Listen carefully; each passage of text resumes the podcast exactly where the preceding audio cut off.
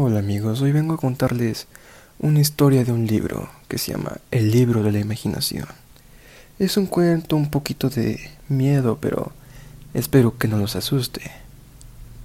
¿O ustedes creen en fantasmas?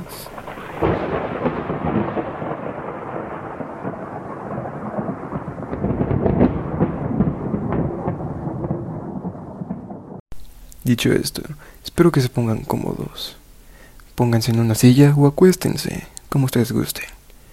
Vayan por una bebida de su preferencia. E igual si ustedes prefieren un pequeño bocadillo, pero algo pequeño. No me gustaría arruinarle el desayuno, la comida o la cena. O en este caso, ustedes pueden ser la cena. Fantasma sensible. Un día cuando se dirigía al excusado, Joan Texju fue protagonista de un hecho singular.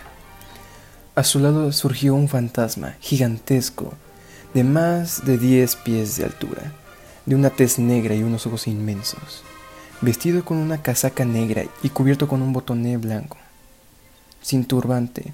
De modo alguno, Joan Texju conservó su sangre fría.